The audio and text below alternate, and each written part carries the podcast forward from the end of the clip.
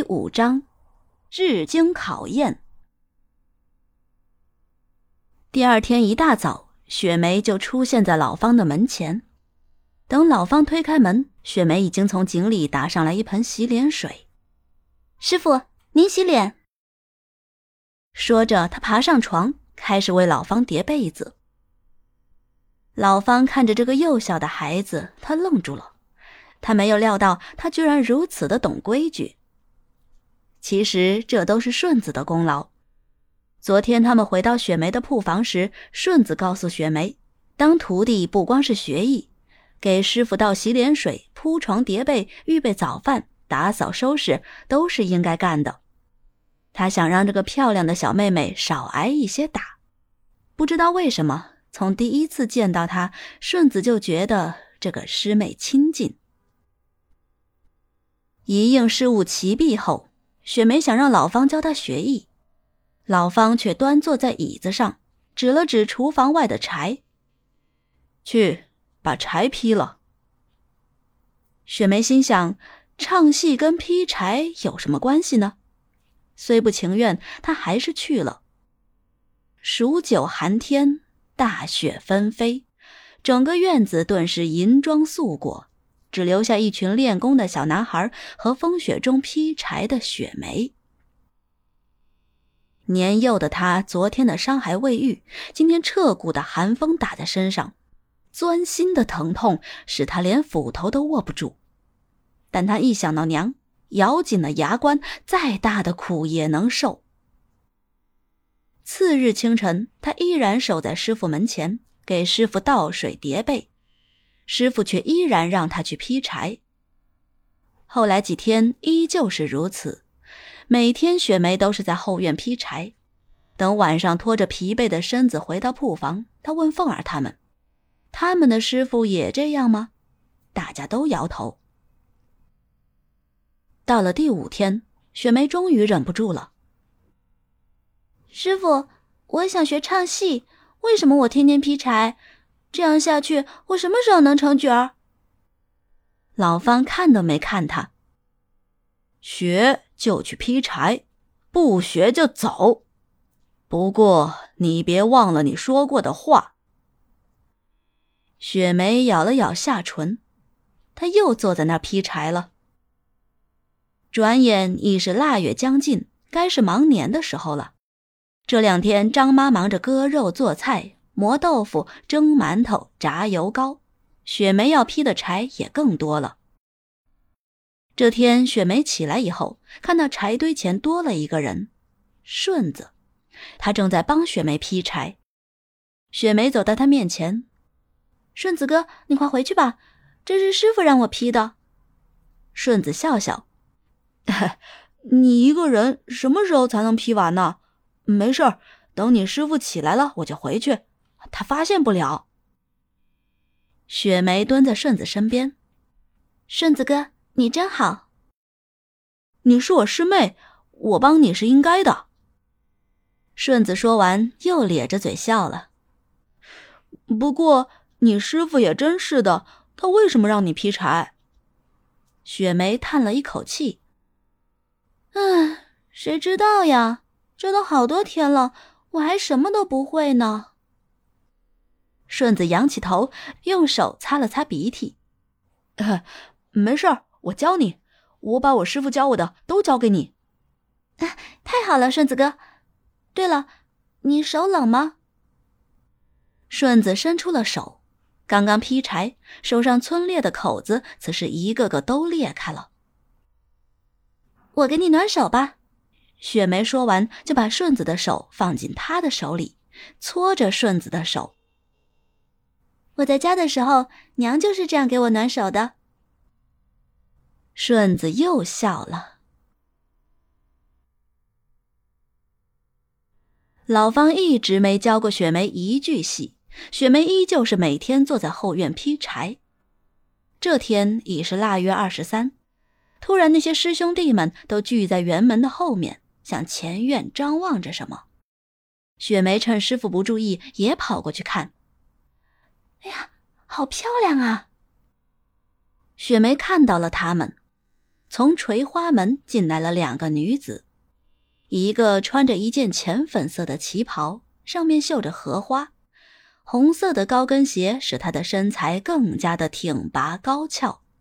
白净的脸上一双水汪汪的大眼睛，她的嘴角微微上翘，电烫的头发垂在两肩。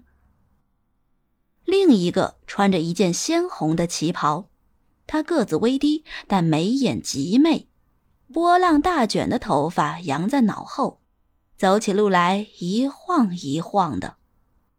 凤儿说：“我好喜欢那件衣服，我长大了也要买一件，就怕你买了穿来也不好看。”雪梅问：“他们是谁？”“嗨，他们是咱们的师姐，那个高的是雪雁，低的是玉娇。”沈兰君站在院子中迎接他们。两位小姐回来了。雪雁回了一句：“回来了。”玉娇拉着他就进了屋。切，跟他废什么话呀？走。沈兰君先是白了一眼玉娇，又变了笑脸，追在他们身后。嗨，今儿个封了香。二位小姐，好生歇上两天，奶奶对二位可是想念的紧呐。人呢？雪梅听出了是师傅，连忙跑了过去。老方严厉的看着雪梅，干什么去了？那个师姐回来了，我去看了。师傅，对不起，我这就去劈柴。雪梅赶忙跑到柴堆前。可雪梅发现师傅的脸色有些不对，他似乎比平常更加生气。他转身回了房间，重重的关上了屋门。雪梅以为师傅是跟他生气，于是加紧劈柴。这时，雪梅听见有人走来的声音，她回头一看，是那两个师姐。玉娇摆手让雪雁前去，他自己站在院中。只见雪雁手拿着一盒点心，走到师傅门前，轻叩门环。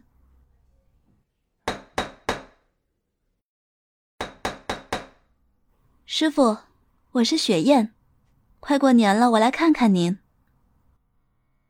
叫了半天，师傅房中仍无人应声。雪雁回头看了看玉娇，无奈的放下点心。当雪雁走到院中时，她看到了雪梅。哎，你是那天来的小姑娘吧？雪梅愣了愣，茫然而又尴尬的点了点头。雪雁走到她身边，嘴角微微翘起，她的笑很美。你不知道的，那天你刚来的时候是昏迷的，是我让干妈把你送到我房里去的。我那天要赶戏，所以就没等你醒来。我是你的师姐雪雁。雪梅这才知道，自己头一天来的那个屋子是雪雁的，就欠起身来。谢谢师姐，我叫雪梅。玉娇惊讶的跑到他们身边：“你叫雪梅？那那你们还是亲师姐妹呢？老方不是说他……”雪雁想了想，师傅收他，想必他一定有过人之处。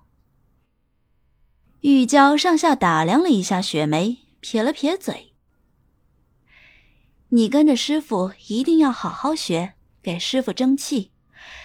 他是个好师傅，听他的话。”唉。雪雁说完，轻声叹了一口气。等他们转身走时，雪梅终于忍不住向他们问道：“师姐，我，我想问，你们是角儿吗？”玉娇转身过来笑道：“那当然了，你师姐那可是这太原府中数一数二的名角儿。那成了角儿，是不是想干什么就能干什么？”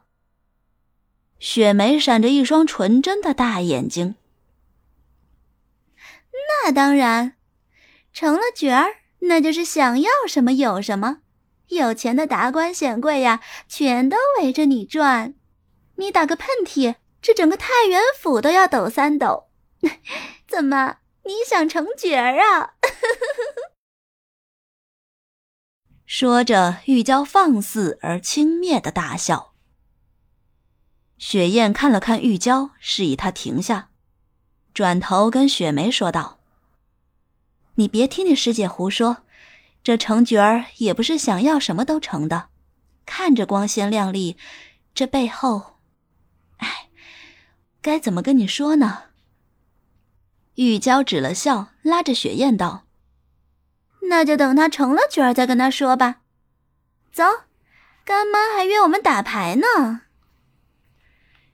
雪梅望着他们两人的背影，心里暗暗想到：自己一定要好好学戏，长大也要像他们一样，让他和娘都过上好日子。他又举起斧头，更加起劲儿的劈柴。